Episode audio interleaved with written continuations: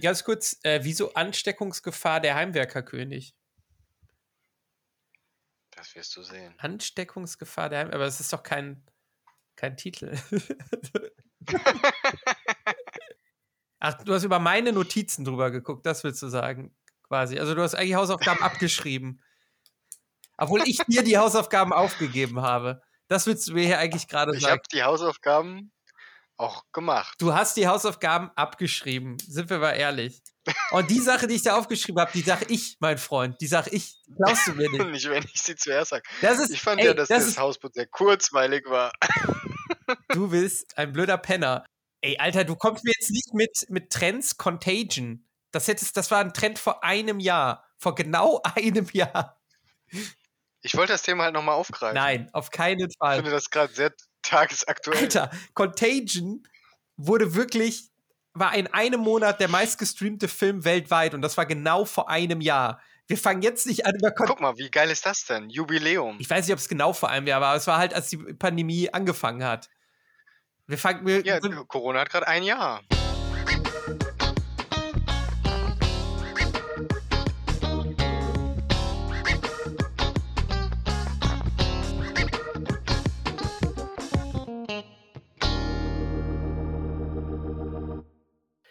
Willkommen zurück zu die letzte Reihe der Podcast rund um irgendwas mit Medien. Ich begrüße einen Fachmann auf dem Gebiet aller Medien, mein Kumpel Arne. Hi Arne. Hi Rob, ich gebe das Danke und das Hallo zurück. Der Fachmann sitzt mir natürlich im Web gegenüber. Ja, ja. Äh, ich freue mich auf die neue Folge. Ja, ich mich tatsächlich auch. Wie immer sind wir natürlich leider nicht in einem Raum, sondern äh, sehen uns über die Webcam. Und ja, freue mich aber auch auf diese Folge. Und ich glaube, diesmal werden wir auch um das Corona-Thema nicht drum herum kommen, weil es auch in unserem Hauptthema äh, existenziell vorhanden ist. Ja, ansonsten haben wir aber auch wieder, glaube ich, eine schöne Folge. Ähm, wollen wir kurz einmal anteasern, was es so gibt oder gleich reinstarten? Nee, gerne. Ich kann einmal durchgehen, wenn du magst. Und zwar ähm, werden wir uns gleich einmal um das Thema Das Hausboot, eine Dokumentation äh, von und über Finn Kliman und Olli Schulz äh, angucken und darüber sprechen. Das hattest du mir als Hausaufgabe aufgegeben, mir das mal anzugucken und hast es, glaube ich, auch selber geschaut. Dann ähm, ist bei mir ein äh, News-Test äh, aufgetaucht in meinen tausenden Feeds online, den ich gerne einmal besprechen wollen würde. Und dann sprechen wir in unserem Hauptthema darüber, wie sich unser Medienkonsum seit der Pandemie oder während der Pandemie verändert hat. Da bin ich sehr gespannt, was du so dazu erzählen wirst. Ich glaube, da sind alle ziemlich betroffen von.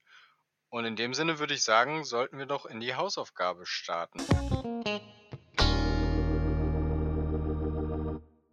Wir haben beide die Serie geguckt, Das Hausboot auf Netflix. Ähm, ist jetzt nicht mehr ganz aktuell, aber ich glaube noch aktuell genug, um darüber zu reden. Ist, glaube ich, so Release war vor, ich schätze jetzt mal drei Wochen oder sowas. Ähm, war dann auch immer in den Netflix-Trends eigentlich vorhanden, immer ziemlich weit oben. Und ist eine Dokumentation, die über vier Folgen, ich glaube, eine halbe Stunde oder ein bisschen mehr geht. Also wirklich sehr snackable, würde ich mal sagen weil es insgesamt zwei Stunden oder ein bisschen länger ist. Also quasi auch wie ein Film. Kann man eigentlich wirklich in einem Rutsch gut durchgucken. Ähm, das nochmal so zu den Rahmenbedingungen. Ja, und es geht, wie du schon gesagt hast, um das Hausboot, das Olli Schul Darf ich an dieser Stelle die, ähm, die, die, den Erklärtext von Netflix dazu Natürlich. Vorlesen?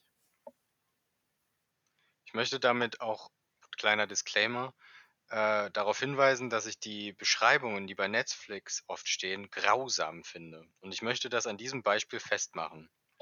Zwei Musiker kaufen das Hausboot eines Sängers und wollen daraus einen Ort zum Musikmachen machen. Jedoch haben die beiden wenig Hintergrundwissen dazu, wie sie das in die Jahre gekommene Hausboot in einen Rückzugsort verwandeln können. Okay, ganz ehrlich, wenn ich den Beschreibungstext gelesen habe, hätte ich mir die Doku auf jeden Fall nicht angeguckt. ähm, und es und es stimmt ja auch Fall, nicht mal alles, weil Finn Kliman ist zwar auch Musiker, aber ich würde sagen, Finn Kliman ist jetzt nicht hauptsächlich Musiker. Musiker. Ähm, und Zum Beispiel ist er Heimwerkerkönig. Der ist eigentlich der Heimwerkerkönig. Aber auf die Person würde ich sagen, gehen wir jetzt gleich nochmal ein. Erstmal, es geht um das Hausboot. dass Olli Schulz und Finn Kliman von Gunther Gabriel gekauft haben. Und ich glaube. Von den Erben. Genau, also Gunther Gabriel, Sänger, deutscher Sänger, ist äh, gestorben und er hat auf diesem Hausboot gelebt und das wurde dann quasi von seiner Tochter, glaube ich, ähm, ja, versteigert, verkauft, wie auch immer. Olli Schulz hatte, glaube ich, als erster die Idee, lass das kaufen, hat sich Finn Kliman mit ins Boot geholt, wortwörtlich. Und dann haben die beiden das gekauft und wollten das so umbauen, dass die da quasi auch einen Proberahmen rausmachen können, dass auf dem Deck Musik gespielt wird. Ähm, ja, wollten das einfach nach ihren Wünschen gestalten. Und ja, wenn es so einfach gewesen wäre, hätte es wahrscheinlich keine Doku gegeben. Deshalb kann man jetzt schon mal sagen, es ist nicht alles ganz so reibungslos gelaufen. Und ja, jetzt können wir, finde ich, nochmal auf die beiden Personen an sich eingehen. Ich würde mal einfach mit Olli Schulz anfangen, weil den ja, verfolge ich doch relativ viel, weil ich halt einfach den Post Podcast äh, fest und flauschig höre, wie wahrscheinlich sehr viele Leute. Der Podcast mit Olli Schulz und Jan Böhmermann. Und ähm, ja, Olli Schulz, hauptberuflich Mus Musiker. Mein Gott, warum sage ich mal Musiker? Musiker. Ähm, und ja, man kennt ihn aber halt auch viel durch den Podcast oder auch durch seine TV-Auftritte bei Joko und Klaas. Und ja, ist ja, würde ich jetzt sagen, eigentlich nicht der Typ, der halt irgendwie was jetzt mit einem Umbau zu tun hat und eigentlich auch nicht der Typ, der jetzt sein Leben von einer Doku, sag ich mal, begleiten lässt, aber wahrscheinlich haben die da ein ganz gutes Angebot bekommen. Und ja, willst du vielleicht was zu Finn Kliman sagen? Ja, kann ich machen. Also ähm, Finn Kliman ist ja vor allem durch seinen YouTube-Kanal bekannt, würde ich jetzt mal behaupten. Ähm, vor ein paar Jahren hat er dann das F äh, Fliemannsland, wollte ich sagen äh, gegründet und ähm, dort, ähm, ja, das ist ein, das ist eine gute Frage. Ich habe mal eine Beschreibung von ihm gesehen in einer Folge, die fand ich richtig treffend, die habe ich leider nicht mehr parat. Ist ein Ort, wo Leute, die Filme machen wollen, die YouTube machen wollen, die aber auch bauen wollen, schaffen wollen, zusammenkommen können und sich ausleben können. Und das war eine Weile bei Funk und ich glaube, da ist er jetzt nicht mehr. Finde ich auch eine ganz interessante Entwicklung. Also Funk, öffentlich-rechtliche Online-Angebote fördern. Ähm, ich glaube, er wollte sich ein bisschen mehr Freiheit erkaufen und ich glaube natürlich auch äh, an mehr Geld kommen, ne? weil Funk am Ende immer ein Limit hat. Ähm, ist, ich finde seine, seine Sachen genial, die er macht. Also im Prinzip muss man sich seinen YouTube-Channel so vorstellen, wie damals den Heimwerkerkönig, ähm, der im Fernsehen lief. Äh, kennst du Tooltime? Der Heimwerker? Ja, sicher. Tooltime. Äh, ich finde, er ist so ein bisschen Tooltime in jung. Ja, ähm, lustigerweise, also ich muss sagen, klar, Finn Kliman, also ich glaube, man kann nicht äh, irgendwie im Internet unterwegs sein, ohne jemals was von Finn Kliman gehört zu haben. Ich muss aber sagen, ich habe seine Karriere nicht so verfolgt, deshalb äh, äh, habe ich jetzt auch gesagt, stell du den mal lieber vor, weil ich mir schon gedacht habe, dass du dich da ein bisschen besser auskennst, weil ich habe halt immer nur von Finn Kliman gehört, der kann halt wirklich alles so, ne? Alles, was er quasi anpackt, ähm, wird irgendwie ein super Projekt, dass er halt dieses Klimansland hat, ähm, dass der immer irgendwie viele YouTube-Videos hat, wo er irgendwas restauriert, irgendwas baut, irgendwas macht, dass er halt dann auch mal zwischendurch noch irgendwie ein Album produziert und äh, hier irgendwie noch mithilft und dass er irgendwie so tausend Projekte hat, irgendwie auch noch, hat er nicht auch irgendwie noch ein, ist jetzt gefährliches Halbwissen, aber hat er nicht auch noch eine andere Doku gemacht oder so? Also der hat auf jeden Fall in tausend Bereichen irgendwie seine, seine Fühler mit drin und das, das kriege ich immer so von Finn Kliman mit. Hatte jetzt aber vor der Doku so mit seiner Persönlichkeit irgendwie gar nicht so viel am Hut. Und äh, deutlich mehr mit Olli Schulz okay, auf jeden also Fall. ich schon. Nee, da bin ich genau von der anderen Seite irgendwie rangekommen. Olli Schulz finde ich auch super, aber ist jetzt überhaupt nicht sowas, wo, wo ich sage, dem folge ich oder da bin ich mega aktiv hinterher. Äh, ich fand, der war letztens im Podcast von Eva Schulz, äh, Deutschland 3000 ist schon eine Weile her, bestimmt ein halbes Jahr. Da fand ich äh, richtig spannende Einblicke nochmal bei Olli Schulz so ins Leben.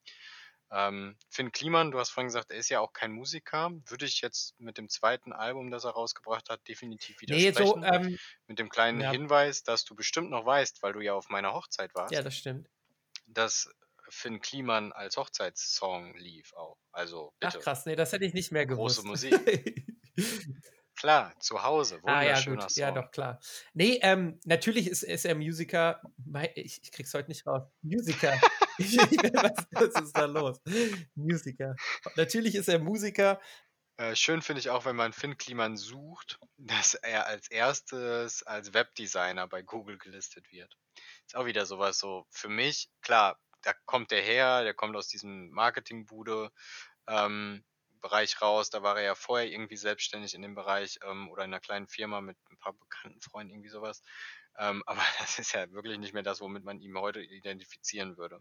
Ist auf jeden Fall ein Tausendsasser, der alle möglichen Unternehmen hat. Was ich ganz spannend finde, dieses äh, Hausboot, äh, diese Bromance, die die da im Prinzip auf diesem Schrottkahn veranstalten. Also die sind da mehrere, äh, äh, ja, eine lange Zeit, die die dieses Hausboot renovieren, nutzen die ja auch durchaus zur Inszenierung für einige Werbeplattformen und Co. für sich. Ne? Also das ist schon nicht, nicht schlecht gemacht und durchdacht, auch wenn sie am Ende natürlich sagen, es war so teuer und es war voll das, ne, die setzen sich dadurch ganz schön in Szene und machen damit auch ordentlich Reibach, würde ich jetzt mal sagen. Ja, wollen, wollen wir vielleicht noch einen Schritt erstmal zurückgehen?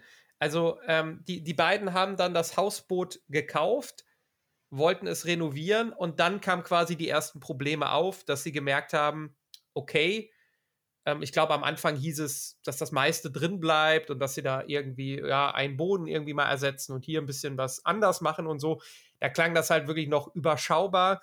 Und nach und nach kommen eigentlich immer mehr Rückschläge dazu, dass es dann so weit kommt, dass sie fast alles an diesem Boot irgendwie neu machen müssen und ersetzen müssen, was dann natürlich auch finanziell irgendwie ein großes Problem wird.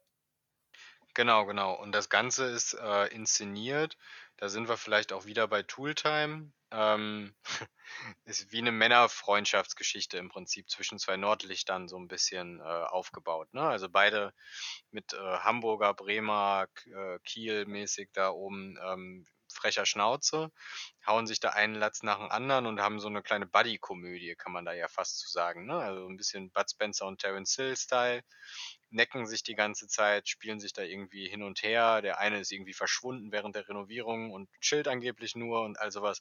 Also ganz, ganz typische, ich glaube, die sind auch wirklich so, will ich gar nicht den jetzt unterstellen, aber ganz typische Muster mit vom Storytelling, die uns dann auch catchen, ne, wenn wir sowas gucken, ja. finde ich. Also das ist ja das, was dich da dran hält. Ja, ich glaube, das ist auch wirklich so ein bisschen ähm, das, ja, weiß ich nicht, äh, äh ja, unique, unique Seller von dieser, von dieser Doku irgendwie, dass es fast meiner Meinung nach zwischenzeitlich zumindest eher sekundär um die Renovierung des Hausboots geht, sondern wirklich so ein bisschen um den Clinch, den die beiden dann auch haben und den die dann quasi auch ein bisschen vor der Kamera austragen. Die Doku ist halt auch so aufbereitet, dass ähm, klar halt eine Kamera während der Zeit, während der Renovierung dabei war, gerade auch wenn die beiden dann das Hausboot auch besucht haben.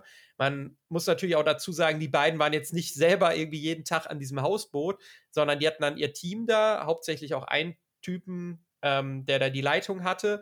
Und die beiden haben dann selber hier und dann mal irgendwie vorbeigeschaut. Und dann war halt meistens die Kamera dabei.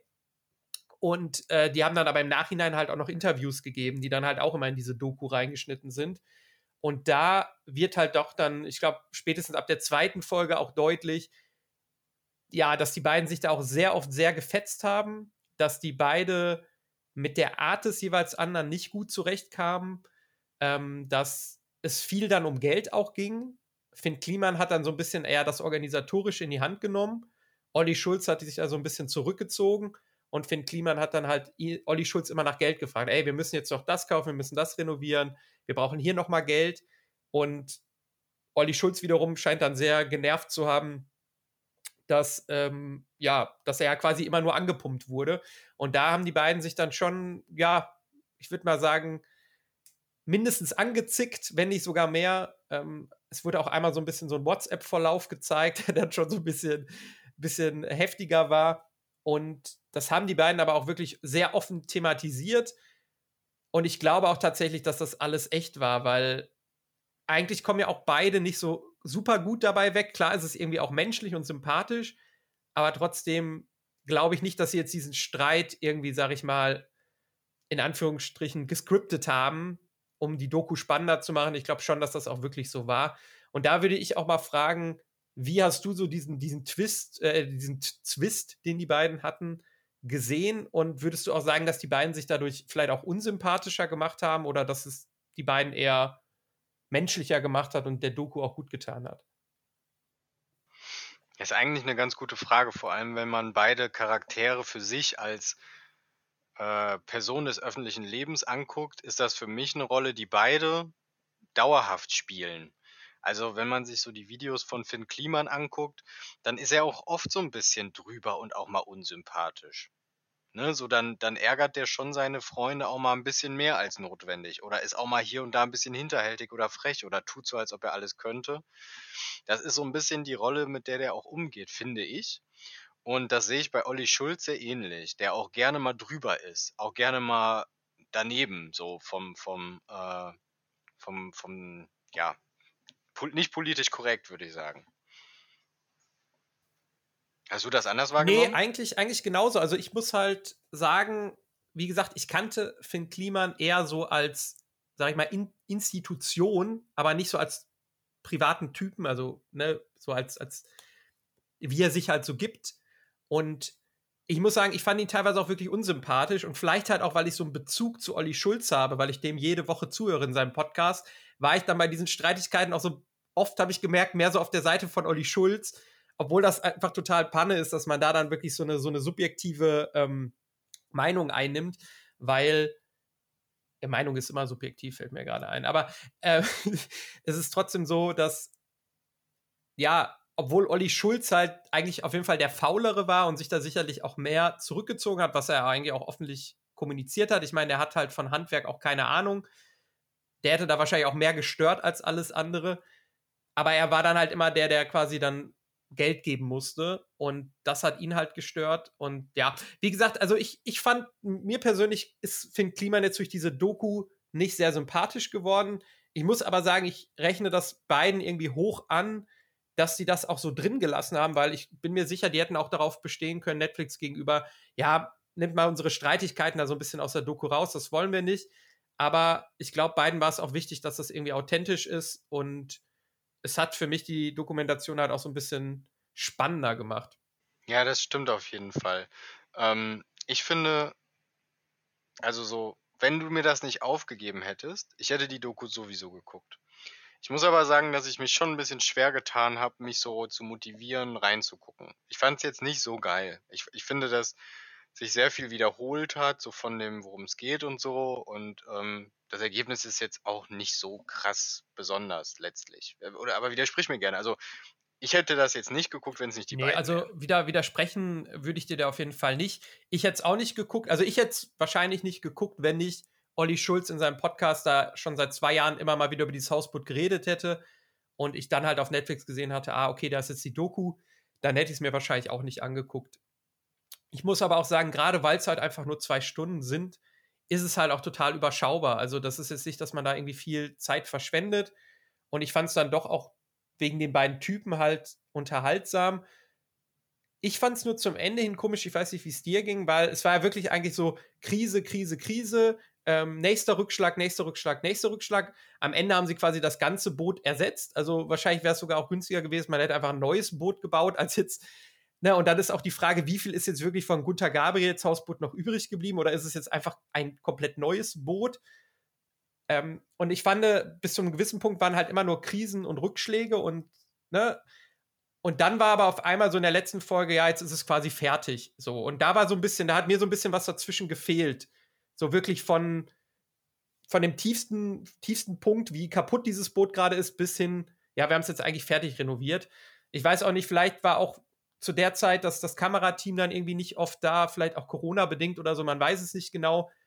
Ähm, Deshalb, ja, das fand ich so ein bisschen komisch. Da hat mir irgendwie so ein bisschen was gefehlt.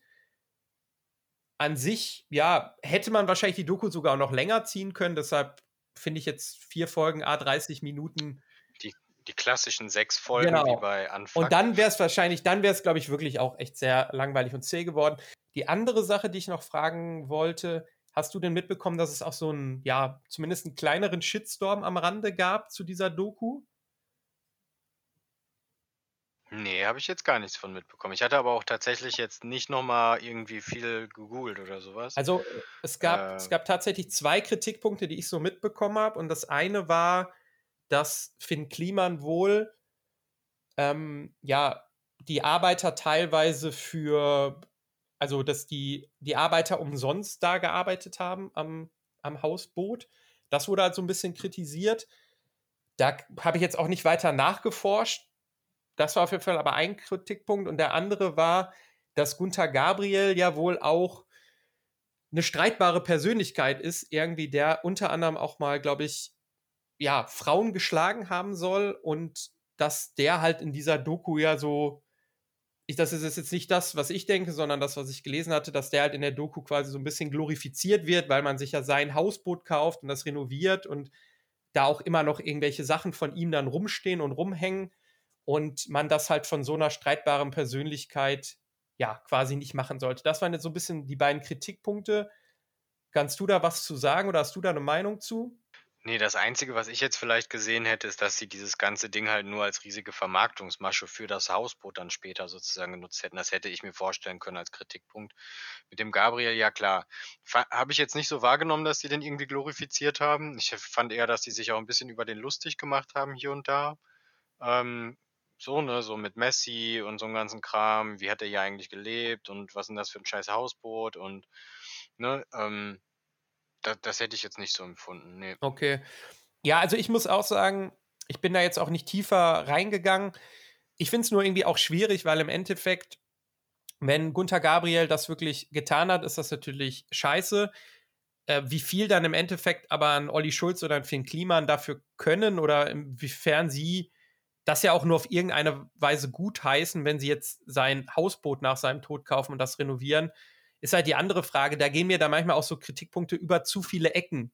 Also ob man das jetzt dann wirklich den beiden vorwerfen kann, quasi was Gunther Gabriel getan haben soll, ähm, finde ich dann auch ein bisschen, bisschen schwierig irgendwie. Vor allem. Ich finde halt bei sowas wichtig, dass man die Sache anspricht, ne? Und das haben sie ja am Anfang, haben sie es ja durchaus einmal drin gehabt. Weißt du, wie ich meine, dass man, wenn es Kritikpunkte gibt, dann, dann mach sie transparent. Ja zeigt, dass du das jetzt bewusst, ja, da gibt es äh, Kritikpunkte an dieser, diesem Menschen als Person. Ähm, wir sind uns dem bewusst. Wir wissen nicht, wie viel da dran ist, aber wir wollen jetzt nicht den glorifizieren ja. oder sonst was machen. Und ich finde, das haben nee, sie auch. Also ich persönlich hatte Ich hatte tatsächlich auch nicht das Gefühl, ähm, ja, und mit Finn Kliman, mit den, mit den Arbeitern, da kann ich tatsächlich auch nichts zu sagen. Ähm, Habe ich auch nicht wirklich eine Meinung zu. Ähm, natürlich sollte es so sein, dass jeder da, also sagen wir es mal andersrum, wenn den Leuten irgendwie Geld versprochen wurde, was sie nicht bekommen haben, das wäre natürlich ein No-Go. Ich denke aber, dass wahrscheinlich sich auch gerne Leute da irgendwie gemeldet haben, um geholfen haben, um das vielleicht auch in ihrer Vita stehen zu haben oder auch einfach um dabei zu sein, vielleicht auch um irgendwie in der Doku aufzutauchen oder was auch immer und das dann vielleicht auch freiwillig kostenlos gemacht haben. Das weiß ich jetzt nicht, aber ich denke schon, dass das da ähm, dass denen da jetzt nicht irgendwie was versprochen wurde, was nicht gehalten wurde. Das habe ich jetzt auch so nicht vernommen. Ja. Ähm, ja, da steckst du natürlich aber genau. auch nicht drin und da waren wir nicht dabei. Ja. Da finde ich dann auch immer schwierig, irgendwie so was drüber zu sagen. Was ich halt glaube und was ich halt auch von Finn Kliman allgemein kenne, und da weiß ich natürlich nicht, ob das dann auch über irgendwelche Bezahlungen läuft. Der hat in jeder seiner Folgen, in jeder seiner Projekte, hat er, der mobilisiert halt Menschen, ne? Und diese Menschen, die der mobilisiert, die machen halt viel für Umme. Ist halt so. Daher würde ja. ich das da an der Stelle. Ja, so, so habe ich es eigentlich auch eher, eher empfunden. Oder so, so denke ich es mir eigentlich auch. Die Frage ist jetzt, weil das hattest du ja zwischenzeitlich auch nochmal angesprochen, dass die beiden das Hausboot jetzt auch so ein bisschen zu Vermarktungszwecken genutzt haben. Glaubst du denn, weil es wird ja so ein bisschen gesagt, und Olli Schulz hat das auch so im, im Podcast so ein bisschen eher in die Richtung gesagt, dass das Hausboot zumindest Stand jetzt ihn finanziell viel gekostet hat und natürlich noch nicht viel reingespült hat. Glaubst du denn, dass jetzt auch durch die Doku oder vielleicht auch durch das, was jetzt noch kommt, dass sich das für die beiden finanziell lohnen wird? Oder glaubst du, dass das eigentlich jetzt ein Projekt war, wo irgendwie beide auf, auf drauf sitzen bleiben, so ein bisschen? Nee, es wird sich auf jeden Fall lohnen. Glaube ich felsenfest dran. Die beide haben das gut vermarktet. Das ganze Thema ist richtig steil gegangen. Die werden da ähm, ich glaube, die werden das richtig, richtig gutes Geld für reinkriegen letztlich. Ich glaube, die werden das auch nicht ewig behalten, sondern dann auch kultmäßig weitergeben. Und dann darf das Logo irgendwie vorne dran stehen bleiben oder so. Klimans Boot oder Kli-Schulz Boot oder so heißt es dann. Und dafür macht jemand anders das. Ja. Okay.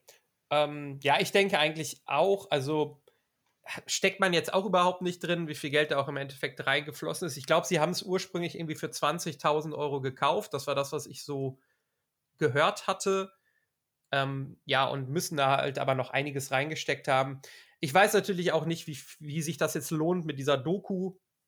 Aber ich glaube auch, dass beide einfach, ähm, ja, jetzt so auch als, als Namen einfach ein bisschen bekannter noch geworden sind. Und du zum Beispiel hattest ja jetzt ja weniger Bezug zu Olli Schulz, ich weniger zu Finn Kliman. Und ja, wir kennen jetzt jeweils den anderen auch noch mal ein bisschen besser. Und deshalb, ja, denke ich eigentlich auch, dass genau. es gelohnt hat. Und vor allen Dingen auch dieser Max. Ich würde das Thema ja. dann gerne mit einem schönen Ende enden. Äh, ich wollte noch kurz ein, einen Satz noch sagen zu diesem Max, der da. Ähm, ah ja, der Max. Der, den ja, sollten ja. wir vielleicht auch noch kurz erwähnen, weil den haben die dann auch fest angestellt als den Arbeiter, an dem, ja, wie sagt man, am Bauleiter quasi.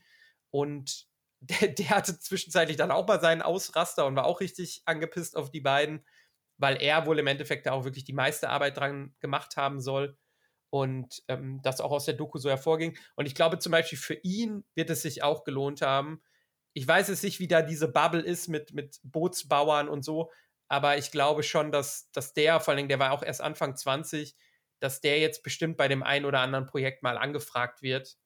Ähm, deshalb glaube ich eigentlich auch, dass es sich im Endeffekt für alle irgendwie gelohnt haben wird. Da wäre jetzt nur noch meine letzte, wirklich letzte Frage. Wie ist dein Fazit? Würdest du es weiterempfehlen oder nicht? Würde ich nicht. Muss man nicht gesehen haben. Geht man, geht man auch genauso schlau raus, wenn man die vier Folgen nicht geguckt hat.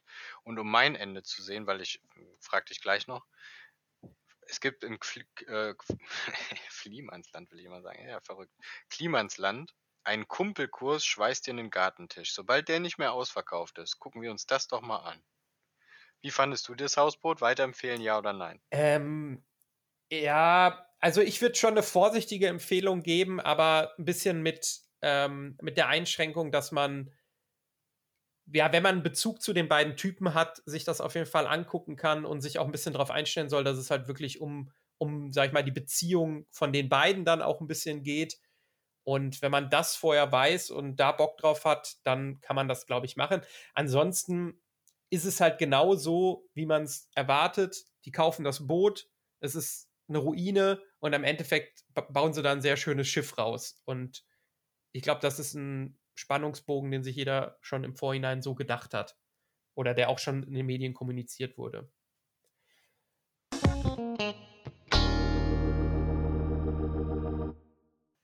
Der-newstest.de spülte sich in letzter Zeit immer mal wieder äh, in meine Timelines rein und äh, in meine Activity Feeds. Und zwar ist das ein ähm, ja, digitaler Nachrichtentest. Äh, man macht online ein paar Fragen. Ich sage gleich noch ein bisschen was zu den Fragen, also was das ungefähr so ist. Ich will jetzt nicht zu viel verraten, weil es ist ja ein Test, wo man sich selber testen soll. Und danach ähm, weiß man, wie gut man selbst Fake News und ähm, Falschmeldungen und Werbung äh, im Internet einschätzen kann und wie die eigene Medienkompetenz auch so ein bisschen ist. Das heißt, man guckt so ein bisschen, äh, was ist jetzt zum Beispiel ein Sponsored Post? Erkenne ich das überhaupt? Ist das jetzt eine Werbung? Ist das eine Meinung zum Beispiel, wenn eine Nachricht das und das schreibt, also ein Nachrichtenhaus? Oder also woran erkenne ich denn, dass es ein Kommentar ist und damit eine Meinung und nicht äh, eine echte Nachricht? Also wann wird hier Meinungsmacht und so weiter? Und das wird anhand von finde ich, einem sehr guten Test, also einfach gut gemacht auch. Oft sind das ja so klassische Quizzes, ne, wo man sich denkt, ja, super, Multiple Choice für Dove. Äh, aber die haben das, finde ich, sehr optisch und von der User Journey her sehr schön aufbereitet. Man zieht so Bilder in Kategorien und so ein Kram. Ähm, und danach hatte ich schon das Gefühl, dass ich an ein, zwei Ecken auch selber so nachdenken musste. Bei mir war es jetzt, ich will nicht angeben, also ich bin sehr gut, habe ich abgeschnitten. Ähm, das Einzige, wo ich Fehler hatte, waren äh, äh, so Doppelnennungen, wo, wo meiner Meinung nach auch manche Sachen nicht hundertprozentig, also da kann man auch eine Meinung zu haben, würde ich behaupten. Und da würde ich nicht ganz unterschreiben, dass, äh, ja, das jetzt so ist, wie die das da sagen, dass es nur den einen Weg gibt, dann irgendwie, dass man drei ankreuzen muss bei dem einen oder nicht. Kann ja auch zwei sein. Ähm, das Ganze wurde gemacht von der Bundeszentrale für politische Bildung ähm, Landesanstalt für Medien NRW und Medienanstalt Berlin-Brandenburg und dem Beauftragten der Bundesregierung für Kultur und Medien. Und durchgeführt oder gemacht wurde es von der Stiftung Neue Verantwortung. Also sehr zu empfehlen, dieser Test. Einfach mal für sich selbst machen. Ich empfehle den am Laptop äh, oder am PC oder so, weil der auf dem Handy mit der Darstellung hier und da Probleme hat. Dö, dö, so viel zur guten User Journey. Ähm, aber ansonsten ist er sehr zu empfehlen. Und da kommen dann so Fragen vor wie, sind für dich in diesem Text alle Informationen enthalten, die für eine verlässliche Nachricht wichtig sind? Und dann sieht man auf einem Bild einen Beitrag von der Allgemeinen Zeitung aus dem Wirtschaftsteil und dann steht da drüber, drunter eine Unterschrift und der Teaser zu dem Thema. Und da muss man einschätzen, ist das jetzt genug, um eine verlässliche Nachricht zu sein? Und danach musst du begründen, warum ist das so? Also was daran hat mich oder auch nicht, ähm, was, was hat mir die Infos gegeben, damit ich sagen kann, das ist verlässlich. Das heißt, du übst so ein bisschen, wann ist eine Nachricht was wert, wann nicht und so weiter und so fort. Es geht schnell, ich glaube, Viertelstunde braucht man vielleicht. Und ähm, ich fand es auch schön, mir das Ganze mal anzugucken und darüber nachzudenken, weil das ja doch auch häufig äh, untergeht. Ich weiß nicht, ob du das schon mal hattest, wenn du durch deine Facebook-Timeline gehst, auch wenn ich weiß, Facebook ist tot, aber manchmal ist man ja noch da drauf. Und dann guckst du so und dann ist da ein Sponsored Post und du guckst dir die Kommentare darunter an. Hast du das schon mal ja, gemacht? Ja, das habe ich schon mal gemacht, ja. Und die Leute raffen ja oft gar nicht, dass das eine ja. Werbung ist. Ja. Und das siehst du ja in diesen Kommentaren. Und das finde ich halt erschreckend, wirklich. Wirklich erschreckend. Ach, ich finde äh, Facebook-Kommentare sehr oft sehr erschreckend. Nicht nur unter äh, gesponserten Postings, aber ja.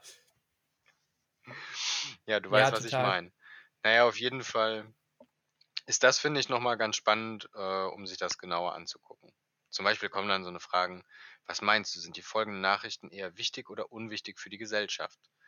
Neuigkeiten zu den Zukunftsplänen von Rapper Crow. Unwichtig oder wichtig? Unwichtig oder wichtig? Unwichtig. du musst den Test schon okay. selber machen. Ja, äh, du, hast mir den, du hast mir den auch geschickt. Ich habe ihn tatsächlich noch nicht gemacht. Aber es klingt sehr spannend. Ich werde den auf jeden Fall machen. Vielleicht sage ich dann nächste Folge auch noch mal was dazu, wie ich das fand. Und finde ich eine gute Empfehlung. Sag noch mal kurz die, ähm, die Seite, wo man den findet. Und wir könnten ja vielleicht auch unten in die Show Notes packen. Genau, das ist der-newstest.de. Okay, super.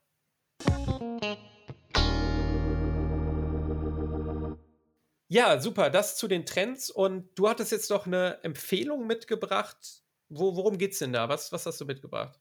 Genau, ich habe einen Oldie ausgepackt, wie du ja schon richtigerweise vorher angemeckert hast, und zwar Contagion. Das ist ein Film, in dem es um eine Pandemie geht, die sich weltweit verbreitet, die äh, in China startet. Man sieht den Zusammenhang. Ähm, Corona ist jetzt ja ein Jahr, sagen wir mal, in Deutschland aktiv. Äh, vor einem Jahr, also ein bisschen länger schon, aber vor einem Jahr kam der erste Lockdown und es fing alles an, sich zu verändern, die ganze Welt. Und ich finde, oder ich fand, der ist jetzt gerade nämlich bei Sky mit drin. Äh, wir haben den zum ersten Mal geguckt, ich kannte den nicht. Ähm, mir ist also ich fand das total spannend einfach. Ich fand es total cool, den jetzt nochmal zu gucken oder überhaupt zum ersten Mal zu gucken. Ähm, ich fand es total strange, Menschen zu sehen, die sich umarmen, die sich äh, so nahe kommen und so und das alles nochmal so zu sehen, direkt im Zusammenhang mit so einem Virus, der halt in dem Film halt auch noch viel krasser ist als jetzt ähm, Corona, weil die Leute halt wirklich fast direkt sterben, innerhalb weniger Tage, äh, fand ich halt mega spannend. Und äh, deswegen wollte ich den einfach nochmal empfehlen. So sozusagen zum Jubiläum kann man sich ja nochmal. Ja, ja. nee, ist, ist auch eine, eine gute können. Empfehlung. Ich glaube nur tatsächlich, also der Film beschreibt halt eine Pandemie in ihren Anfängen und ähm, ich glaube, ich habe ihn jetzt tatsächlich seit, seit Corona nicht nochmal geguckt. Also bei mir ist es jetzt schon ein paar Jahre her, dass ich den geguckt habe. Ich weiß aber, dass jetzt circa vor einem Jahr, als die Pandemie so richtig losging, dieser Film halt auch wirklich sehr gehypt wurde wieder, weil er das halt auch alles so realistisch beschreibt und ich glaube, die Leute sich dann auch gut damit identifizieren konnten. Und ähm, ja, finde ich spannend, dass du den jetzt auf jeden Fall geguckt hast. Und wer es noch nicht getan hat, sollte es, glaube ich, tun. Ist von Steven Soderbergh, soweit ich weiß. Das ist ähm, der Herr, der zum Beispiel auch die Oceans-Trilogie gemacht hat. Und ja, hat auch, einen Cast mit sehr vielen bekannten Schauspielern. Und lohnt sich auf jeden Fall gerade mit dem Hinblick ähm, Corona. Ähm, ja, gute Empfehlung. Ich würde auch sagen, so Empfehlungen, ob es jetzt Filme oder Serien sind oder ob es vielleicht dann auch ähm, eher Empfehlungen sind, von denen wir abraten würden, das können wir immer mal so nach und nach droppen, wenn jemand wirklich was gesehen hat, wo er denkt, das müssen wir jetzt mal unseren Zuhörern und Zuhörerinnen irgendwie mitteilen oder sie davor warnen. Ähm, ja, finde ich gut. Und jetzt würde ich sagen, gehen wir auch schnell zum Hauptthema rüber. Das hatte ich mir für diese Woche ausgesucht und auch hier ist Corona das Thema und zwar, wie hat sich unser Medienkonsum in der Pandemie verändert? Und das meine ich jetzt gar nicht so, so wissenschaftlich, sondern das meine ich wirklich aus unserer beiden ähm, ja, subjektiven Wahrnehmung. Benutzen wir mehr Social Media, benutzen wir weniger Social Media, gucken wir mehr Filme, benutzen wir jetzt vielleicht andere Medien oder andere Apps und ja, da wollte ich einfach mal ein bisschen mit dir drüber quatschen. Da können wir auch gerne ein bisschen abschweifen und äh, vielleicht fängst du einfach mal an. Ja, gerne. Ähm, ich würde mal einfach mit so dem Abendprogramm anfangen. Das ist so das, was gleich ansteht, deswegen.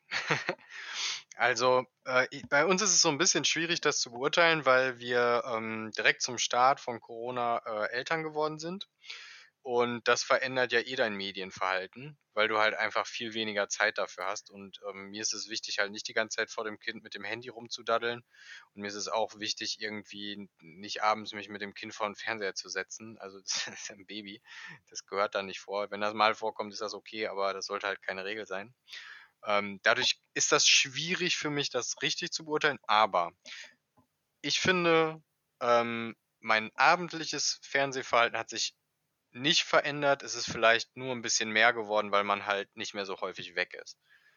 Also, dass man halt, ne, man ist mehr Abende zu Hause, dadurch, dass man halt keine, also seltener Freunde trifft und so und auch Sport wegfällt, also zumindest Sport außerhalb. Das heißt, man macht auch das eher vor dem Fernseher.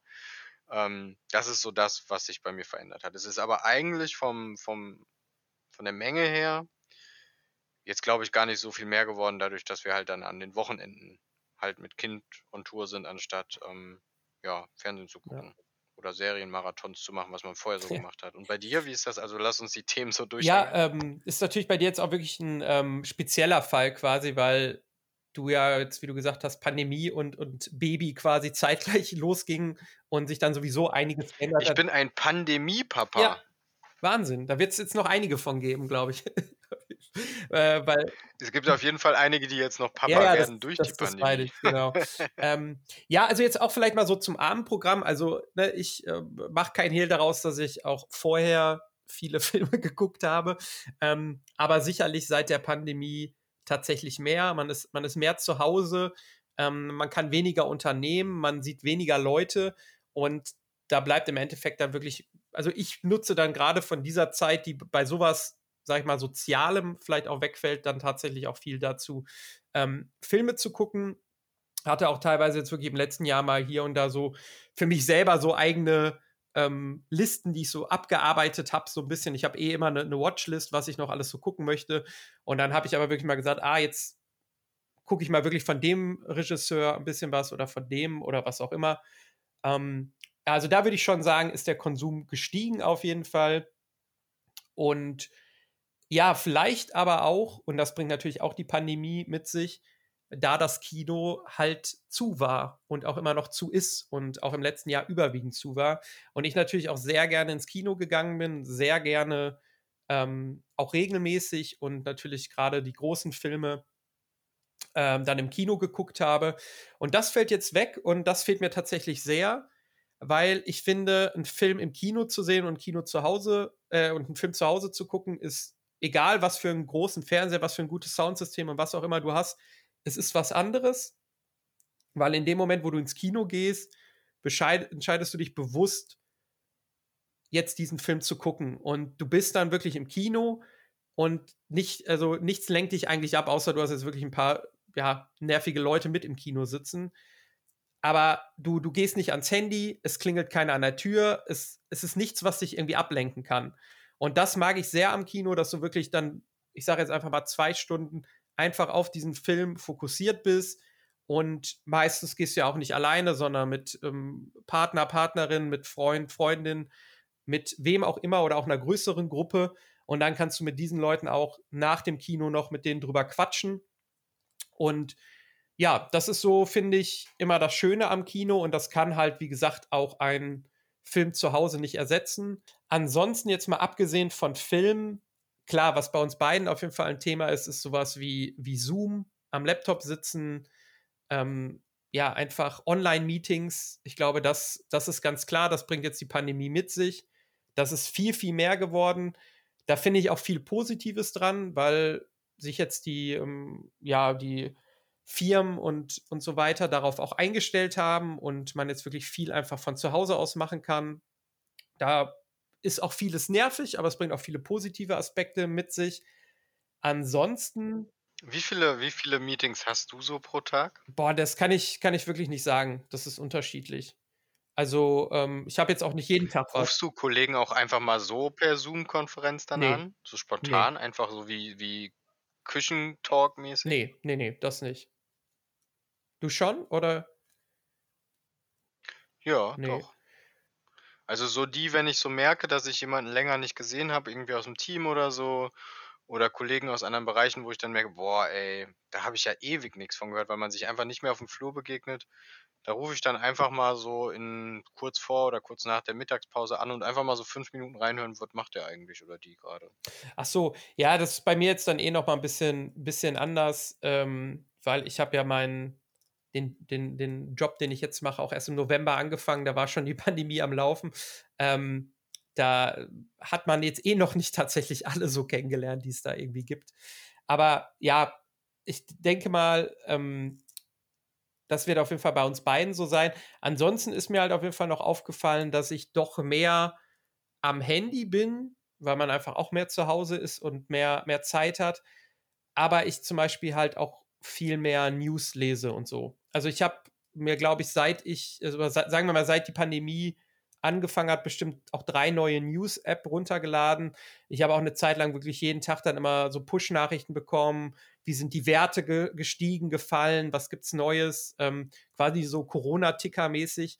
Und ich glaube, das ist auf jeden Fall bei mir auch nochmal so gewesen, dass ich noch mehr News irgendwie konsumiere und das überwiegend übers Handy und teilweise auch ja, auch über Twitter kriege ich dann das eine oder andere mit, irgendwie auch was so bei Corona, bei den neuen Bestimmungen so los war, weil Twitter ist dann ja so ein, so ein soziales Medium, was da immer sehr schnell darauf reagiert, wenn jetzt irgendwie ähm, ja bei einer neuen Besprechung die Bundesregierung das und das beschlossen hat, kannst du sicher gehen, dass das dann irgendwie auf Twitter auch thematisiert wird oder so. Ähm, das ist jetzt auch was, was mir aufgefallen also ist. Also was ja. finde ich halt total anders irgendwie, total interessant, dass dir das so geht. Weil bei mir ist es so, dass ich im Moment durch, ich habe das Gefühl dadurch, dass ich mehr in meiner, nur noch in meiner Bubble mich bewege. Also die Daten, die ich weitergebe, die sind ja viel geringer als vor Corona. Ja. Weil ich weniger echte Interaktion habe. Ich treffe weniger Leute, was dazu führt, dass ich weniger außen bin. Ich mache weniger Fotos, sind ja. immer dieselben Themen, die man mittlerweile macht. Du machst ja nichts Neues. Ja, ich habe auch nur Fotos vom das heißt, Hund auf dem Handy. Ja, genau, sowas halt, ne? Du hast so man hat so seine fünf, sechs. Sachen, auf die man sich irgendwie jetzt durch Corona minimiert hat. Und, äh, ähm, ja, und dadurch habe ich das Gefühl, dass auch das, was ich gezeigt kriege, ähm, voll die kleine Bubble geworden ist, die sich immer wiederholt, was mich dazu führt, dass ich keinen Bock mehr darauf habe, äh, da da so viel reinzugucken. Ich meine, okay, ich mache muss auch viel in in Social Media beruflich immer rein. Äh, ich finde, das funktioniert ganz gut. Aber ich merke auch in allen Projekten, die wir haben, dass im Social-Media-Bereich die, die Bubbles auf Distanz nicht gut funktionieren. Ich finde, man merkt einfach wieder, äh, Social Media ist zwar im Web, aber es, es, es geht um das Leben und das echte Leben. Und wenn da weniger passiert und sich alles nur noch um ein Thema dreht, dann merkst du das auch im Netz. Das Netz ist nur eine Verlängerung der echten Welt, ne? Das ist keine, keine eigene virtuelle Realität, in der irgendwas anders ist. Da werden ja nur die Sachen wieder gespiegelt in den sozialen Medien, die auch irgendwo passieren oder die irgendwo einen Zusammenhang oder ein Thema haben. Und das spüre ich total. Also, dass das fehlt einfach, ne? dass die Welt sich nur noch um Corona dreht. Ja, ja, das ist ja auch sehr, also teilweise auch sehr nervig. Und ich habe auch äh, Tage oder Wochen oder Zeiten, wo ich auch mit dem Thema gar nichts am, am Hut haben möchte und das auch weder ähm, Social Media mäßig, noch News-mäßig noch irgendwie konsumieren möchte. Ich glaube, deshalb hatte ich tatsächlich zum Beispiel auch keine Lust mehr, Contagion nochmal anzugucken. Ähm, sicherlich ein guter Film und alles, aber manchmal, also ich, ich glaube auch, es wird wahrscheinlich nach der Pandemie viele, viele Filme über das Thema Corona geben oder auch Serien. Aber ich glaube, gerade darauf hat man dann danach erstmal gar keinen Bock. So, jetzt irgendwie ein Drama, was die ganze Pandemie beschreibt, wäre jetzt nicht der erste Film, wo ich wieder ins Kino gehen würde, wo ich Bock drauf habe. So, also wir haben natürlich alle das Thema. Boah, mega geil. mega geil, ja, wirklich. Stell dir vor, so ein Film über Isolation. Ja, wird's jetzt jetzt ja voll wird's hundertprozentig geben. Aber ich, ähm, ja, glaub, glaub klar, dass wir das alle irgendwie ein bisschen übrig haben. Aber ansonsten hast du denn noch irgendwie was? Also, ich merke jetzt noch, ja, eine Sache hätte ich auf jeden Fall Ja. noch. Also bei mir ist es so, dass ich halt viel weniger Podcasts höre. Wir machen selber einen lustigerweise. Aber für mich war die typische Strecke zur Arbeit, entweder mit Bahn oder Auto, das war halt die Strecke, die genau für so einen halben bis zu einem Podcast reicht. Und das fällt bei mir weg. Und die Zeit mache ich nicht mehr. Die Zeit, äh, also dieses, ähm, dieses Medium nutze ich dadurch kaum noch nur noch wirklich für die Themen, die mich interessieren. Und dann auch nur noch ein bis zweimal die Woche, statt halt wirklich fünfmal. Ja, ja, das äh, kann ich tatsächlich auch so unterschreiben. Und zwar ist es bei mir nämlich auch so, dass ich viel irgendwie Auto oder Bahn oder wie auch immer ich zur Arbeit gefahren bin, ähm, in der Zeit viel Podcast gehört habe. Das fällt jetzt oft weg, ist auf jeden Fall sehr viel weniger geworden.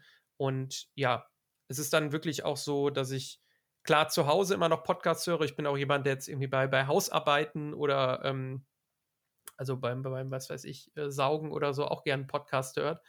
Aber es ist, es ist tatsächlich weniger geworden, das stimmt. Ja, ansonsten wird man, glaube ich, auch vielleicht auch erst im Nachhinein sehen, wenn wirklich die Pandemie mal irgendwann nicht mehr das beherrschende Thema ist, was sich da in unserem Medienverhalten tatsächlich grundlegend auch verändert hat.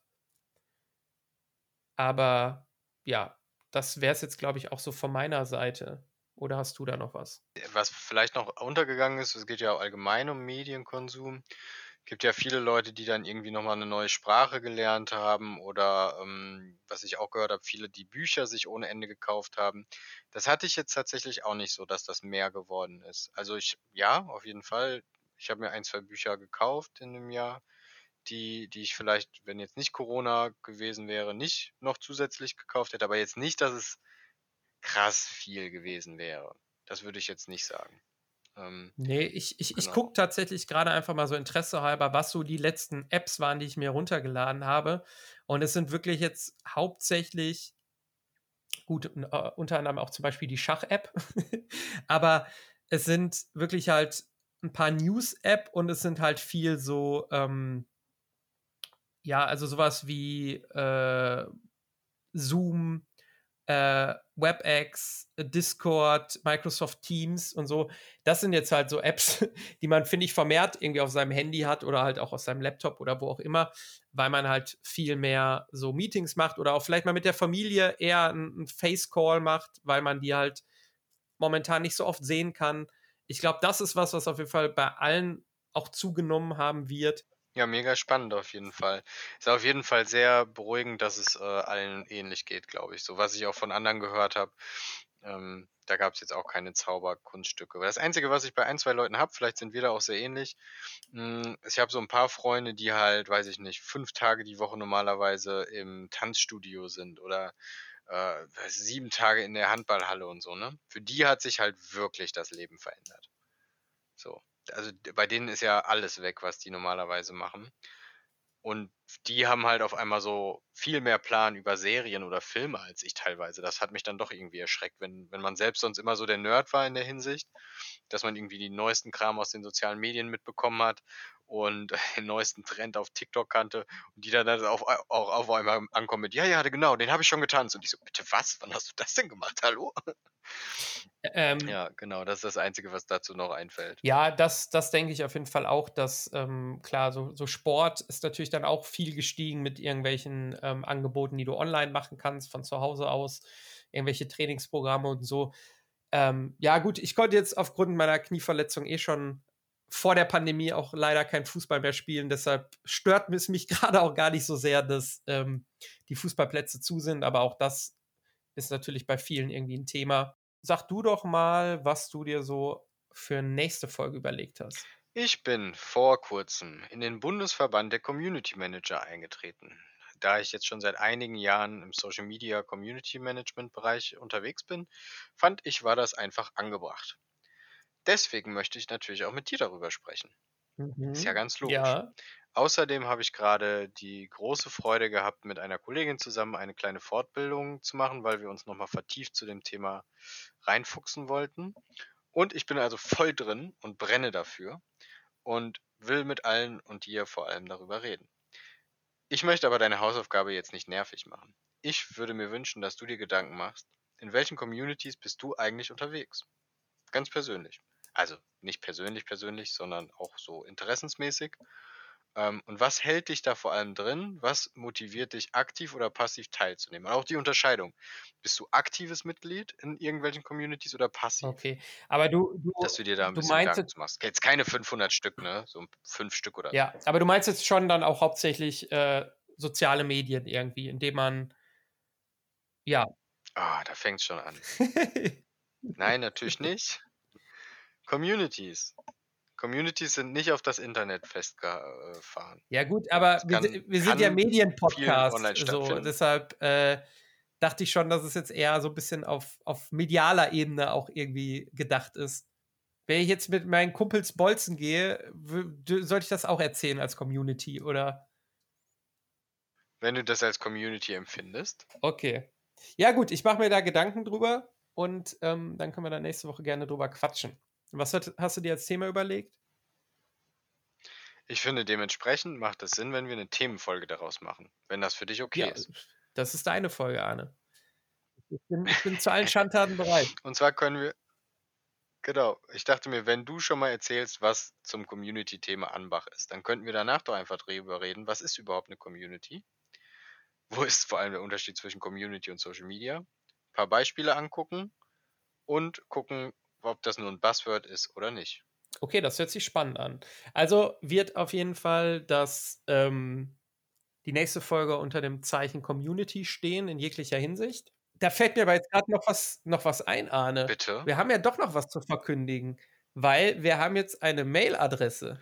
Wir haben eine Mailadresse. Wenn ihr Ideen habt, ja. Themen, zu denen wir mal was machen sollen, ihr wollt uns hübsche Bilder schicken, äh, dann mach das doch. Bitte keine Dickpics, bitte nicht, bitte nicht. du, du lädst die Leute dazu ein. Vielleicht sollten wir das Thema Dickpics ja. auch nochmal irgendwie machen. Psychologisch angucken, warum man das tut. Ich glaube, wenn zwei Typen über das Thema Dickpics reden, ist das, geht das in eine völlig falsche Richtung auf jeden Fall. Stimmt. Äh, ja, könnte man so sehen. Gut, dann lassen wir das weg. Ich würde sagen, da sollten wir uns dann mal einen Gast einladen, eine, eine Gästin. Genau, wir werden das Foto, äh, das Foto, die E-Mail, die E-Mail-Adresse werden wir in die neue Folge reinschreiben, damit man weiß, wo man uns wie Infos oder Fragen schicken kann. Und in diesem Sinne würde ich sagen, vielen Dank. Äh, abonniert mhm. gerne auf welchem Medium auch immer ihr euch bewegt, diesen Kanal oder diesen Podcast. Schaltet nächstes Mal auch wieder ein. Schickt uns eine Nachricht, wenn ihr möchtet und Rob, hast du nichts dazu Und Dingelingeling, die Glocke nicht vergessen. Ich wollte gerade sagen, ich war schon ganz verzweifelt. Ich dachte, du bist abwesend. Ja, ich habe meinen Einsatz fast verpasst, aber ja. In diesem Sinne, vielen Dank, schönen Abend allen noch oder Nachmittag und bis bald. Oder morgen. ciao. Macht's gut, ciao.